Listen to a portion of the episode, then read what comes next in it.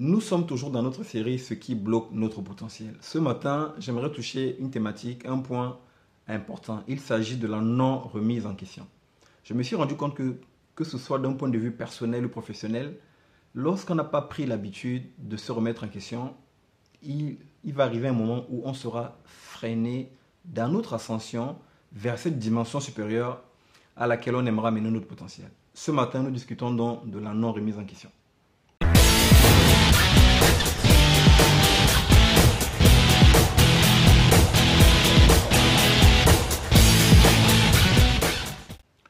Bonjour, ici Henri Missola, développeur de potentiel. Je vous souhaite la bienvenue à la capsule du lundi et j'espère sincèrement que peu importe d'où vous me suivez, dans la francophonie et en dehors de la francophonie, j'espère que cette capsule vous retrouvera dans une forme magnifique. Ce matin, nous touchons donc la thématique de la non-remise en question et cette capsule, je l'ai intitulée Comment la non-remise en question freine votre ascension. Vous savez que ce soit d'un point de vue personnel ou professionnel, il est important d'apprendre à se remettre en question. Et ce matin, j'aimerais partager avec vous trois choses que les personnes qui ne se remettent pas en question font. La première chose, c'est simplement le fait de ne pas reconnaître ce qui s'est passé. Vous savez, chacun d'entre nous, face à une situation donnée, euh, euh, on va avoir un résultat qui n'est peut-être pas à la hauteur de ce qui était attendu. Il est important de reconnaître le résultat. Prenons quelques exemples. Vous prévoyez de lire un livre par mois, à raison de quelques pages par jour. Au bout d'un, deux, trois mois, vous vous rendez compte bah, que euh, vous n'avez pas atteint le résultat. Vous avez commencé à lire, mais vous vous êtes arrêté en chemin. Il est important de reconnaître. Vous êtes par exemple le leader, d'une organisation et vous vous rendez compte que dans vos rapports avec vos collaborateurs, euh, vous abusez de votre position d'autorité. Vous êtes censé guider vos collaborateurs, vous êtes censé jouer ce rôle en fait euh, d'accompagnateur, ce rôle de facilitateur, ce rôle vraiment de, de développeur des personnes, mais vous vous rendez compte que vous abusez de votre autorité. Là, c'est le constat. Il est important de reconnaître ce qui se passe. Premier point.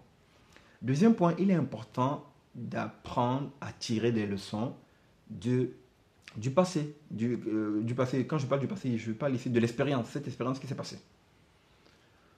Ok, pourquoi est-ce que je n'arrive pas à terminer le livre que j'ai commencé à lire Quelle leçon est-ce que je peux tirer? Je me rends compte que dans ce plan de développement personnel, je lis, j'ai prévu de lire le soir. Mais force est de constater que lorsque je rentre le soir, je passe plus de temps à regarder la télévision qu'à lire. Donc à un moment, il faut que je puisse tirer en fait une leçon. Soit je me dis, ok, le soir n'est pas le moment approprié pour lire. Il est peut-être plus intéressant pour moi de lire le matin lorsque je suis dans les transports en commun. Et cela me, permettra peut-être d'atteindre mon objectif. Ça peut être une leçon que je vais tirer.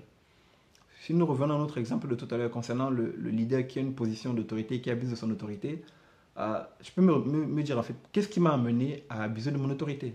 D'essayer en fait de réfléchir par rapport à, la situation et, euh, de me dire, euh, à un moment, peut-être que j'ai abusé de mon autorité parce que je n'ai pas assez écouté, je n'ai pas suffisamment écouté mes collaborateurs.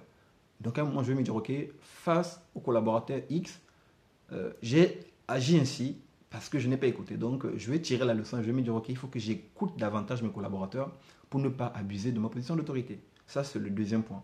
Pouvoir tirer des leçons de l'expérience passée. Le troisième et dernier point, c'est simplement d'apprendre à ajuster notre comportement. Et les personnes qui ne se remettent pas en question ne peuvent pas ajuster leur comportement parce qu'elles n'ont pas pris le temps de se remettre en question. Donc là, le troisième point, c'est vraiment de s'arrêter, de se dire, OK, je reconnais ce qui s'est passé, je tire des leçons et je veux m'ajuster. Si nous revenons à, nos exemples de tout à l'heure, OK, à partir de maintenant, je vais lire mon livre lorsque je serai dans les transports en commun. Ou bien, je vais décider de regarder la télévision jusqu'à une certaine heure et après je vais éteindre la télévision et je vais, je vais commencer à lire mon livre.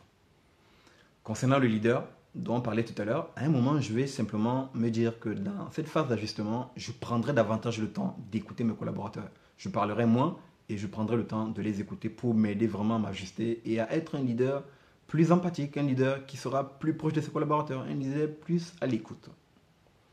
Voilà les trois points que je voulais partager avec vous ce matin. Donc pour récapituler, il est important dans, pour apprendre à se remettre en question de reconnaître ce qui s'est passé. Ensuite, il faut tirer des leçons de l'expérience passée. Et enfin, il faut décider d'ajuster son comportement. Amis internautes, chers abonnés, prenons simplement le temps de mettre en pratique ces trois choses, aussi bien sur le plan personnel que professionnel, et c'est ce qui nous aidera véritablement à progresser et à pouvoir être dans cette euh, progression vers l'ascension, aussi bien dans nos domaines personnels que professionnels. Amis internautes, chers abonnés, d'ici notre prochaine capsule, sachez que je suis sincèrement reconnaissant de vous compter encore et toujours parmi ces hommes et ces femmes qui semaine après semaine me suivent et m'encouragent à faire ce que je fais. Je vous dis merci de tout cœur. À très bientôt.